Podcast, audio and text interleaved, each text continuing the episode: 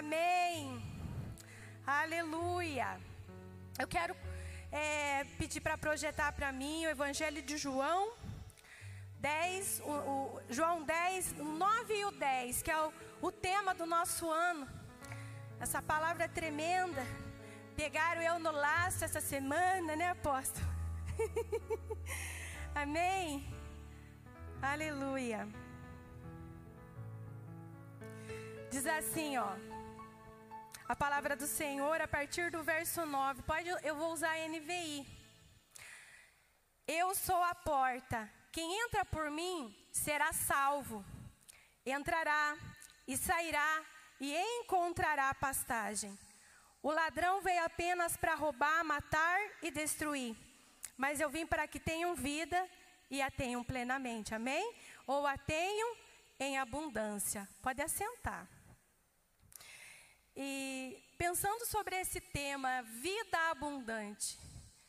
Deus ele tem trazido sobre nós palavras proféticas durante esse mês, palavras tremendas referentes a esse tema sobre vida abundante.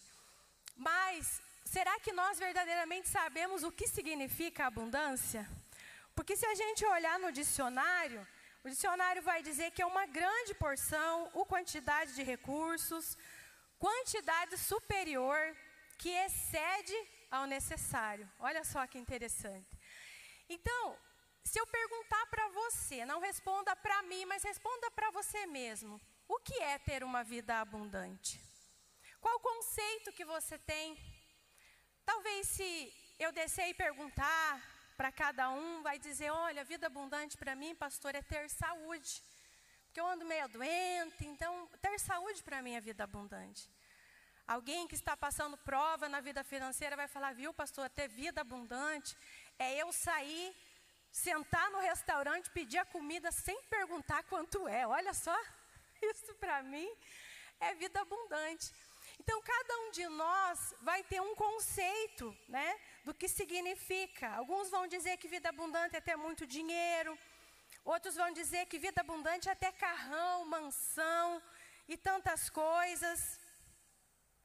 E nós sabemos que prosperidade na Bíblia, quando nós somos prósperos para com Deus e quando Ele nos abençoa, sim, não tem nada de errado termos carrão, mansão, dinheiro, isso é bênção e também uma forma de abundância.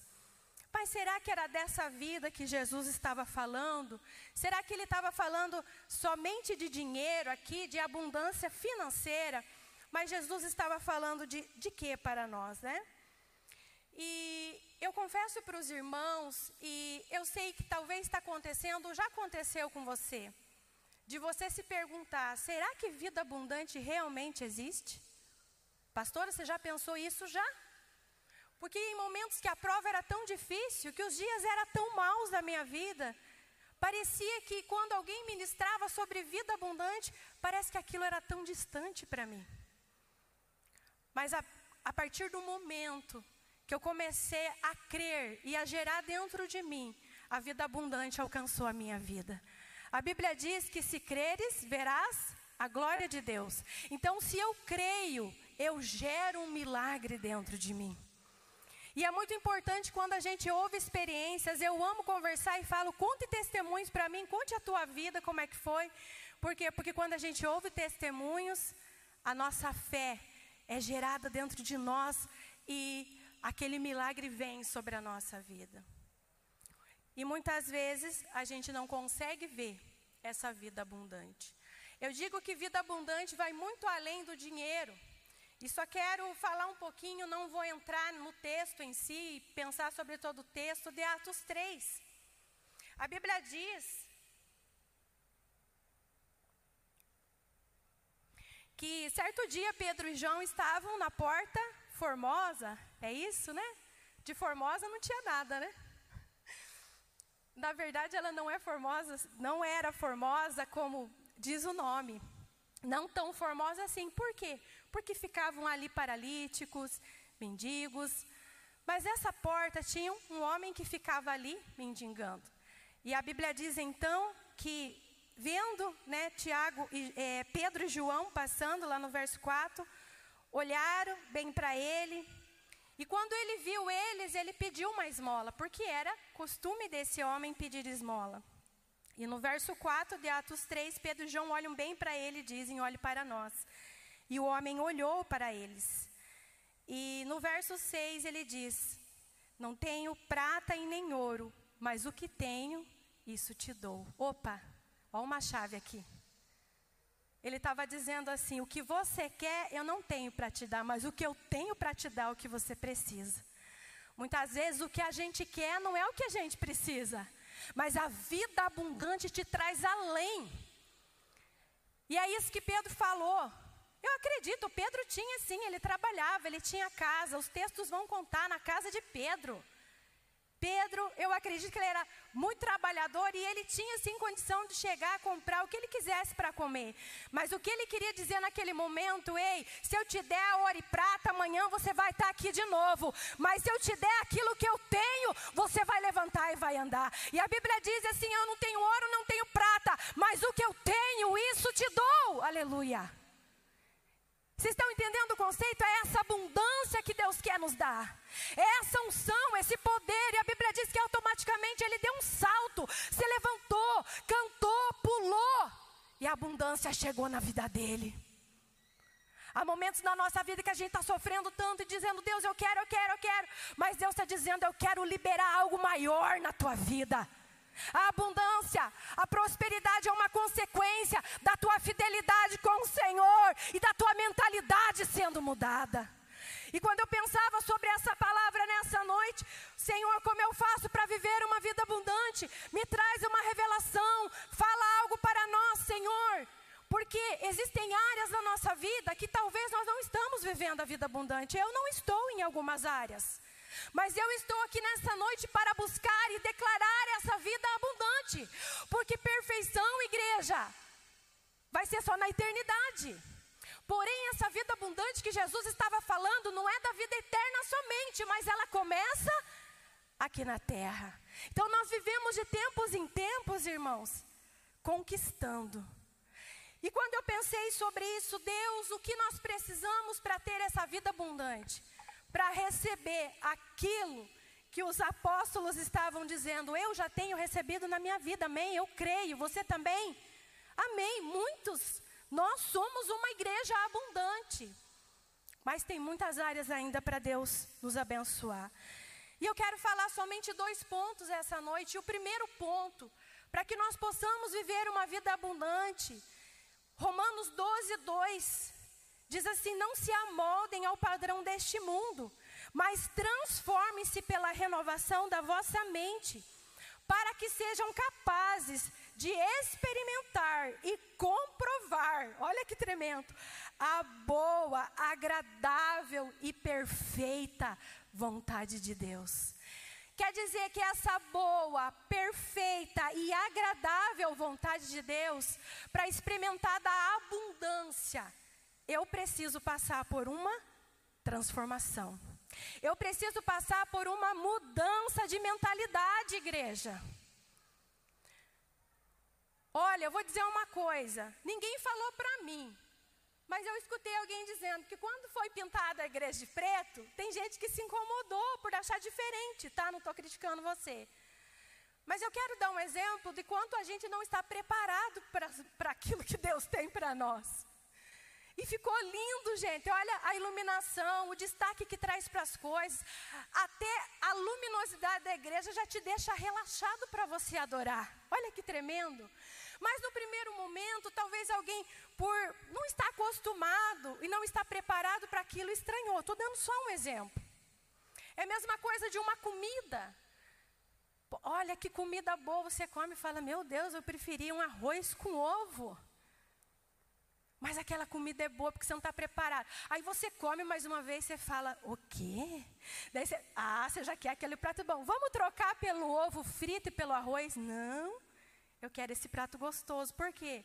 Porque a tua mente foi preparada para aquilo. E Deus falou comigo que nós precisamos mudar a nossa mente.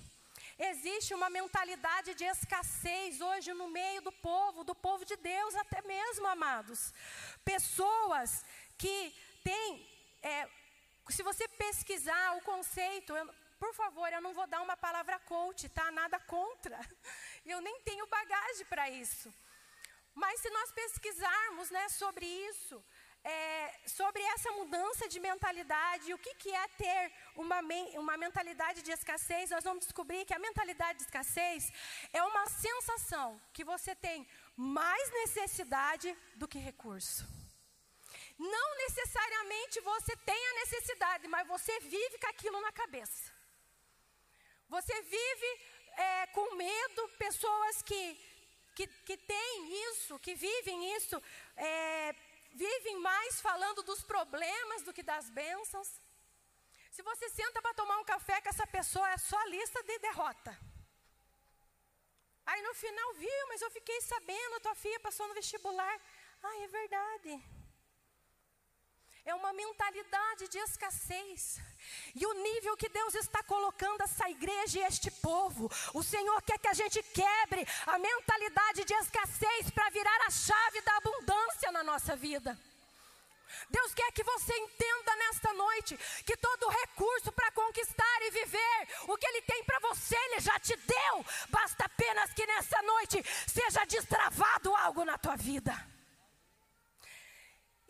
percebemos que muitas pessoas falam muito mais de coisa ruim do que coisa boa.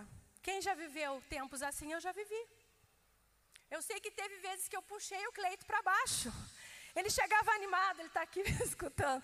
Ore, Cristiane, eu vou fazer tal coisa. Não faça. Nós não vamos conseguir pagar. Cristiane, confie em mim. Confie em mim. Eu sei o que eu estou fazendo. E olha, eu confio no Senhor, amém?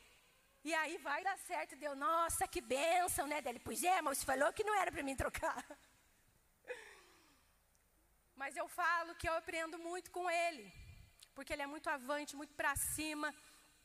E eu sei que a gente tem um equilíbrio. Porque eu não estou falando nessa noite de você ser irresponsável, você não fazer planejamento, você viver de forma absoluta. Não. Eu estou dizendo que você tem que ter uma mentalidade de abundância. Porque quando Jesus ele falou, eu vim para que tenham vida, eu, eu vim para te dar, receba. Sabe?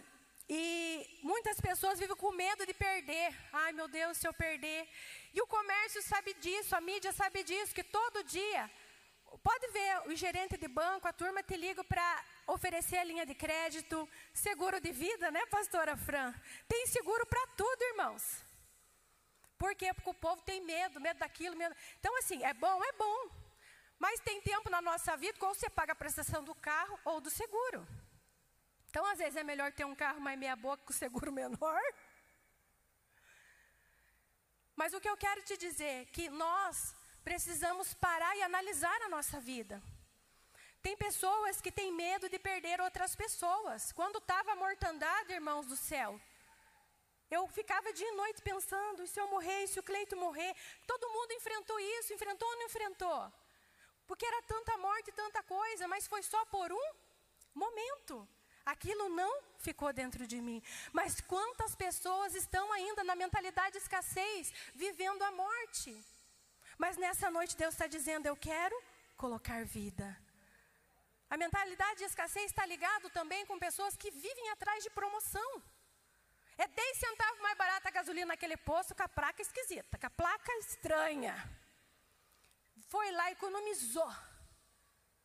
Anda 10 quilômetros, o carro velho vir num giraia. Aí gasta, tem que levar lá na mecânica para ajeitar. E o tempo que ficou na fila para abastecer. Sou super, gente, assim, a favor. Se o produto é o mesmo, está mais em conta, ok, amém, é isso mesmo. Né? Mas tem gente que vive na caça disso, compra uma coisa barata podendo comprar a mais cara.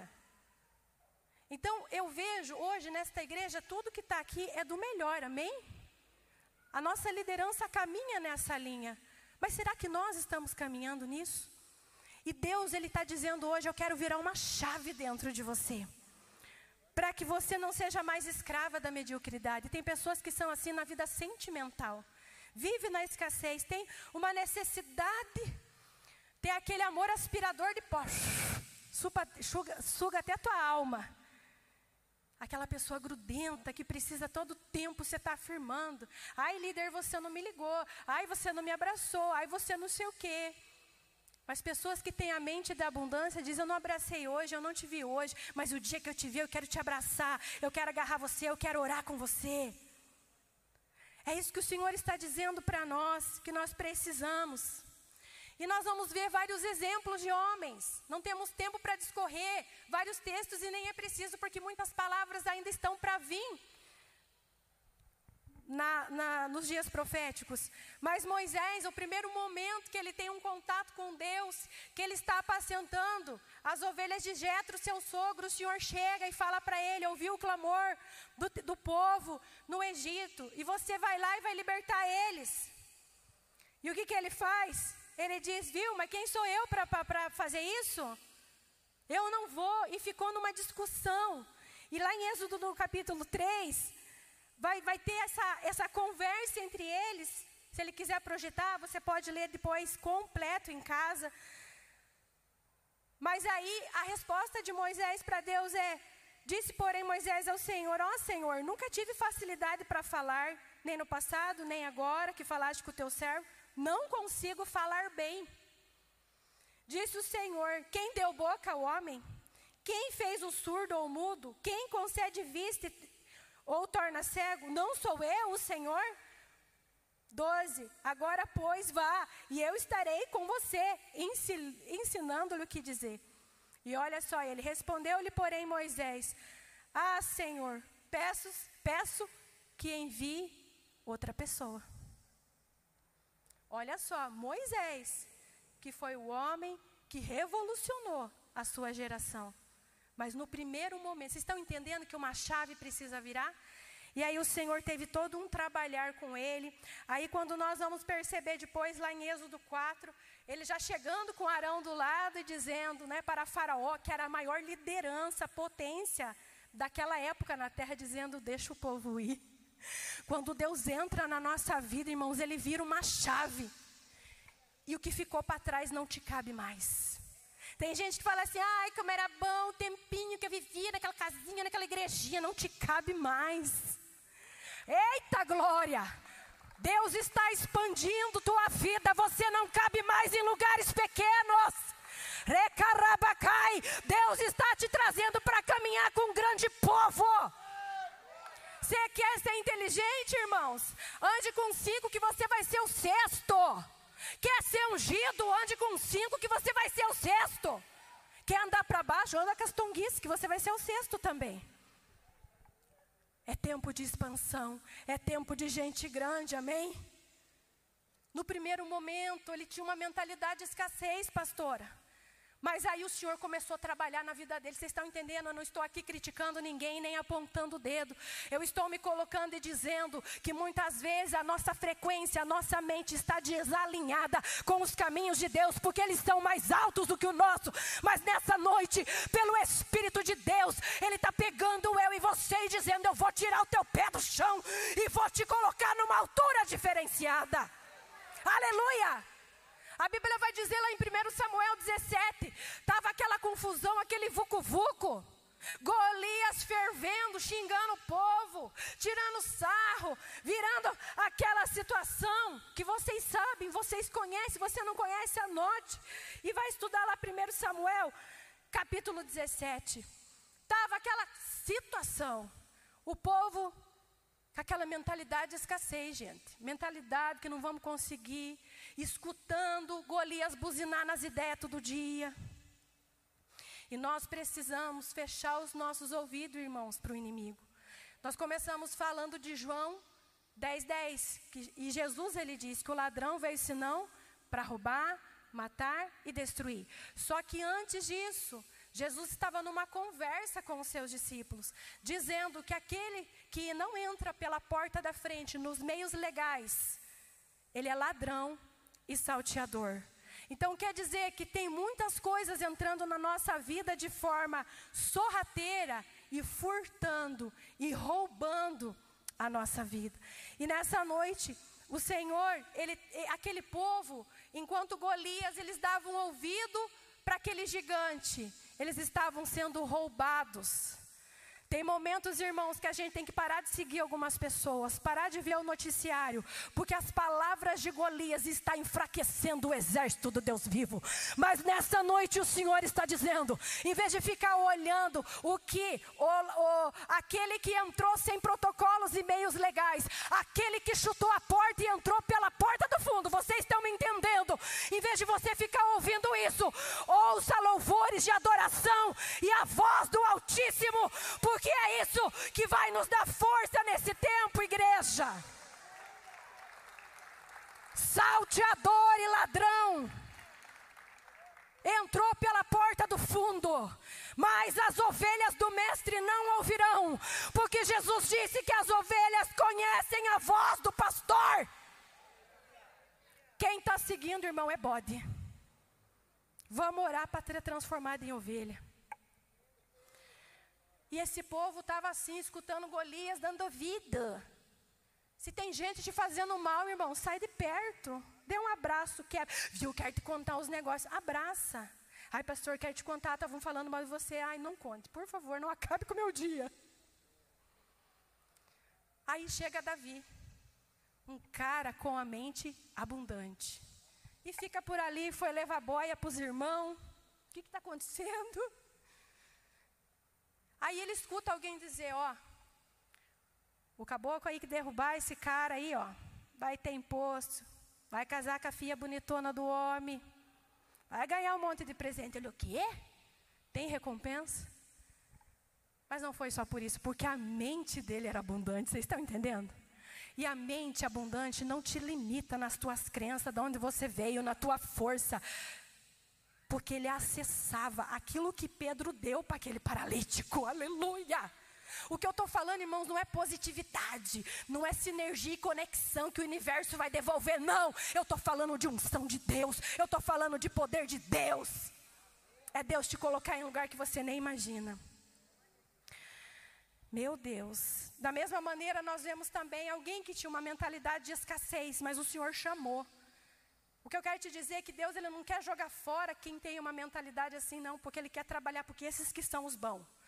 Porque eu digo para você que quem tem mentalidade de escassez é seguro e é comprometido. Geralmente ele não compra porque ele tem medo de não poder pagar. Ele fala numa coisa, ele tem medo de não poder honrar. E é essas pessoas que Deus quer transformar e dizer: é você que eu quero. E Gideão também. Lembra quando a palavra diz que foi até Gideão?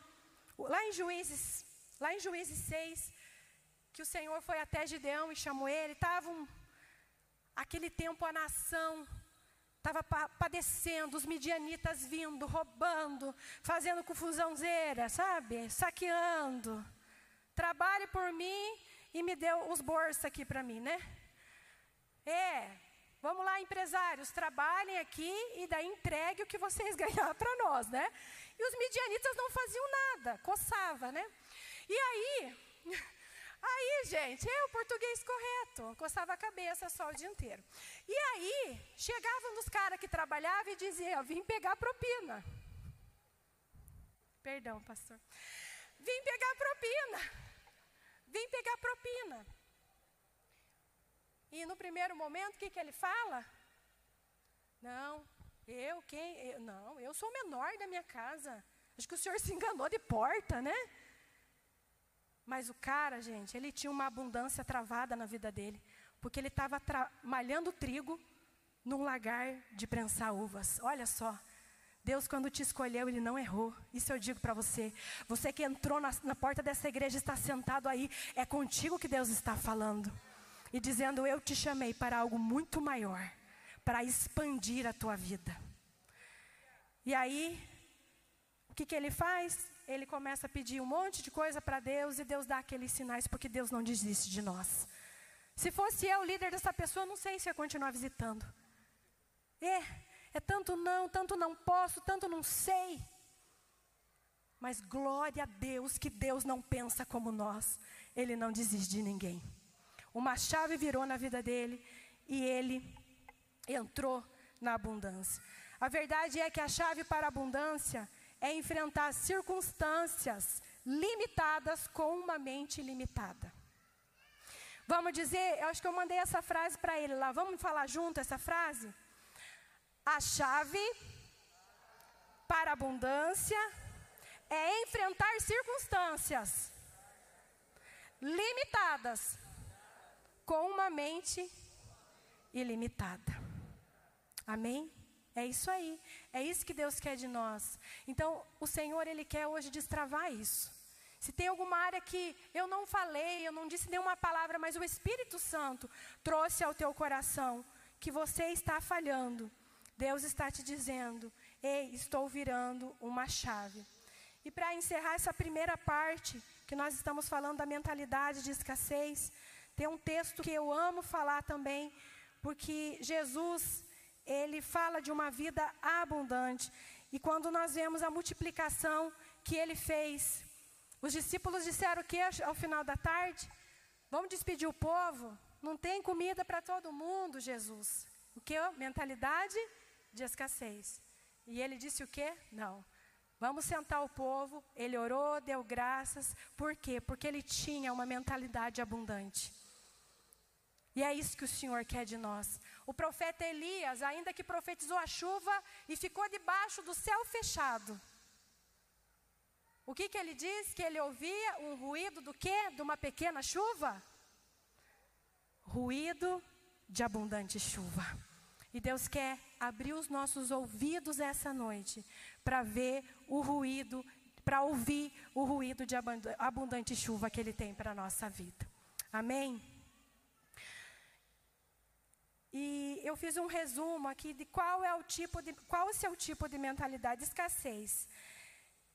É, a pessoa sofre com a opinião alheia. A pessoa que tem mentalidade de escassez tem um problema, às vezes é controlado pela raiva. Fica muitas vezes paralisado pelo medo e só reclama. Mas uma mente abundante mantém o equilíbrio, aceita as críticas, lida com os medos, segue em frente, resolve o que vem até si porque crê que tem capacidade e também aprende. Amém? Segundo ponto, para que a gente possa viver uma vida abundante, é se libertar da mentalidade da, da escassez e deixar que Deus vire uma chave e coloque a vida abundante na nossa vida. Mas é um, um ponto interessante que eu quero falar, que é importante, irmãos, a gente se apropriar da vida abundante através de Jesus. Nós começamos a falar em João 10 que Jesus ele disse o que? Eu sou a porta.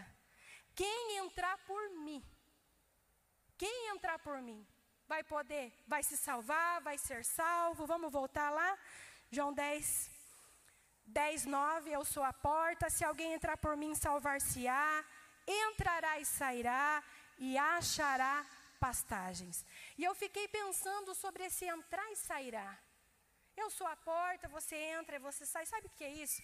É uma liberdade do Senhor na nossa vida. Jesus estava falando nesse tempo com homens que estavam debaixo do jugo do judaísmo. E no judaísmo não era bem assim. Jesus estava dizendo, viu, o seguinte: vocês querem mudar de vida? Entrem pela porta. E eu gostaria de falar com, passar para vocês a versão, eu não sou muito adepta da versão a mensagem. Mas eu achei muito interessante na mensagem é, como fala dessa vida abundante. E Jesus disse: Eu sou a porta para as ovelhas. Os outros são de má índole, ladrão de ovelhas, todos eles. Mas as ovelhas não ouvem. Eu sou a porta, quem passar por mim será bem cuidado.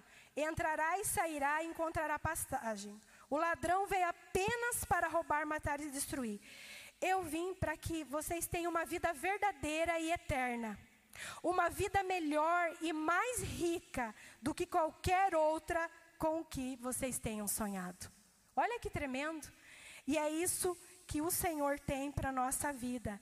Uma vida que vai muito além daquilo que nós temos sonhado. Então nós precisamos nos apropriar nessa noite. Ele disse: Eu vim. Ele veio com um propósito. Eu vim. Jesus está dizendo: Eu vim para você nessa noite. Eu vim para você na área de escassez para trazer abundância para a tua vida. Eu cheguei para você. Eu vim. Ele veio e ele quer dar. Mas muitas vezes ele dá, mas a gente não pega, a gente não tem, a gente não se apropria, a gente não toma posse. Então é preciso receber essa vida abundante. E como que eu recebo essa vida abundante, igreja? Passando pela porta que é Jesus. É através dele. E eu entendo um princípio aqui, que tudo que é alcançado de riqueza material e se diz abundância, sem ser por Jesus, é maldição. Só através de Jesus que nós podemos ter esta vida abundante em todas as áreas da nossa vida.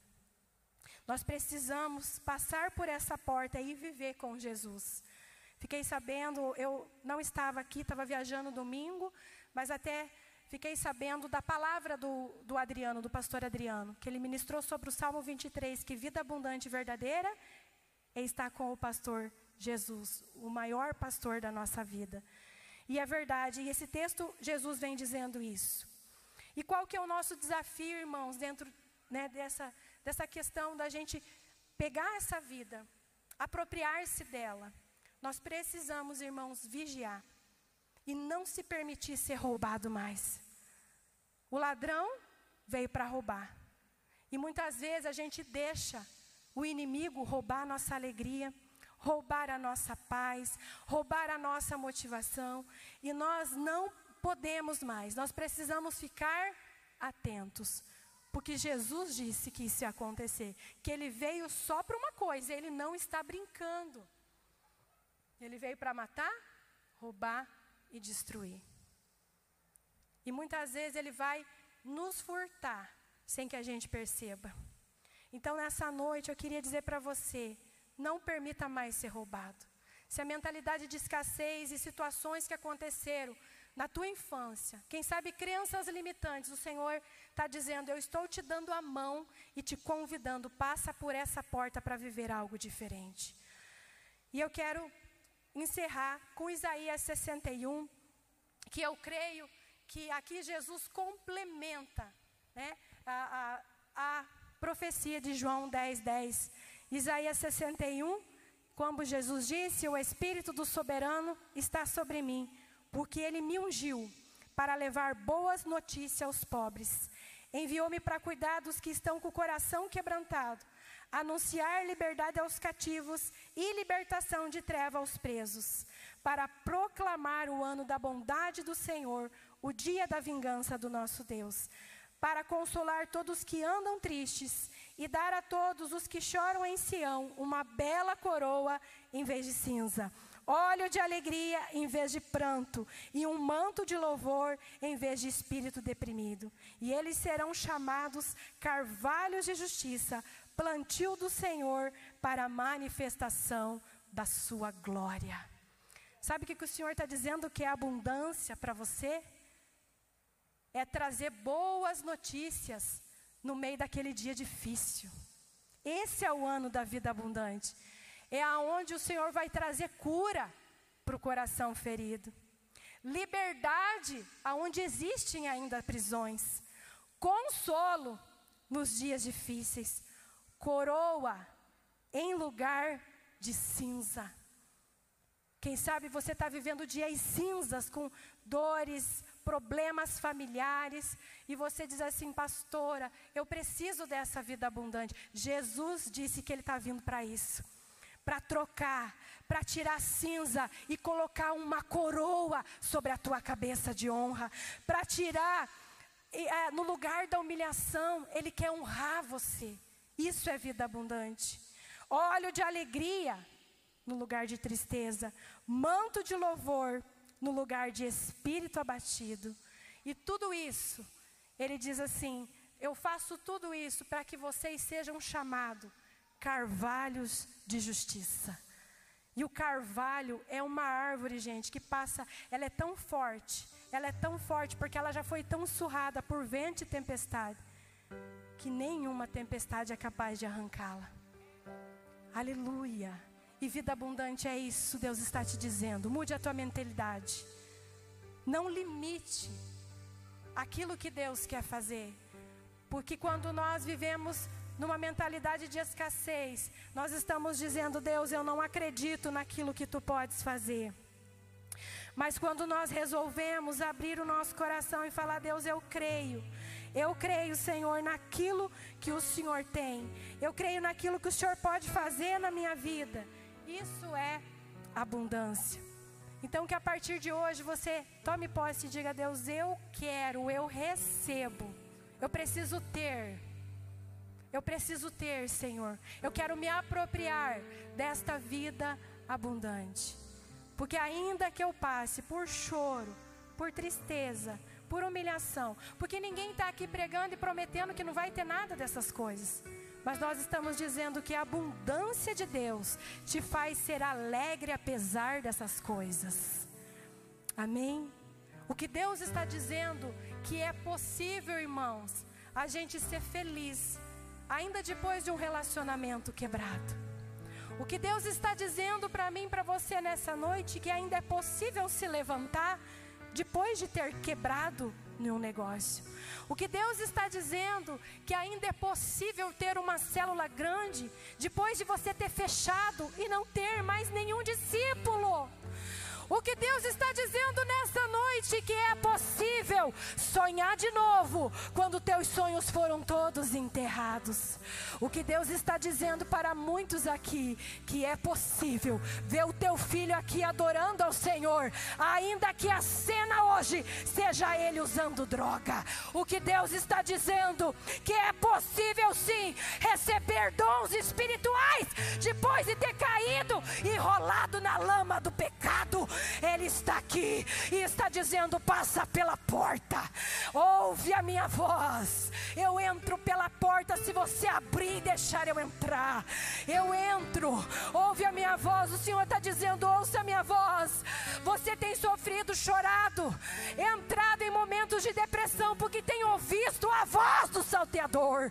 Mas nessa noite o Senhor está dizendo: ei, você sabe que tem algo errado. Tem pessoas que a gente ouve Conversas que a gente tem, que depois da dor de cabeça dá mal-estar, sabe por quê? Porque não é a voz de Jesus. Mas Jesus está dizendo hoje: ouve a minha voz. Ouve a minha voz, porque eu estou entrando dentro de você, na tua mente, se você deixar, e estou transformando a tua mente. Amém. Coloque-se em pé. Coloque-se em pé. Ah, é possível essa transformação, essa renovação de mente. O Senhor está dizendo para nós: não se conforme com a situação atual do mundo, do país. Não se conforme com o que estão dizendo. Ficou tudo normal, gente, tudo normal. Até palavras novas estão querendo inventar. Mas eu quero dizer para você uma coisa: o Senhor é com sua igreja. O Senhor é com a sua igreja. E Ele precisa mais que nunca de uma igreja forte, de uma igreja unida e de uma igreja destemida. A escassez nada mais é, gente, que o espírito do medo. Mas o Senhor não nos deu espírito de medo e nem de covardia, mas de poder, amém? De amor e de moderação. É isso que Ele tem para mim e para a tua vida. Enquanto o ministério de louvor, eu quero orar por você, eu e os pastores. Você que diz, pastora, eu identifiquei uma área que eu estou com reservas, que eu estou como Moisés com medo. Parece que é tão grande que o Senhor tem para mim, que quer me usar como líder, que quer que eu confronte as trevas. Já me chamaram até para o ministério de intercessão, mas eu tenho medo. Deus está dizendo: você é um libertador do povo, você é uma libertadora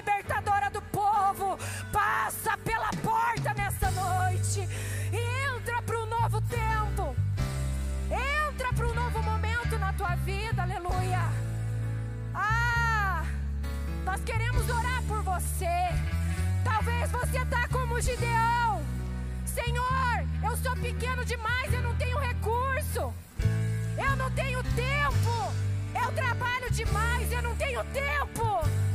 Gideão trabalhava dia e noite, mas Deus o chamou. Aleluia! Chora cheira. Oh, Espírito de Deus!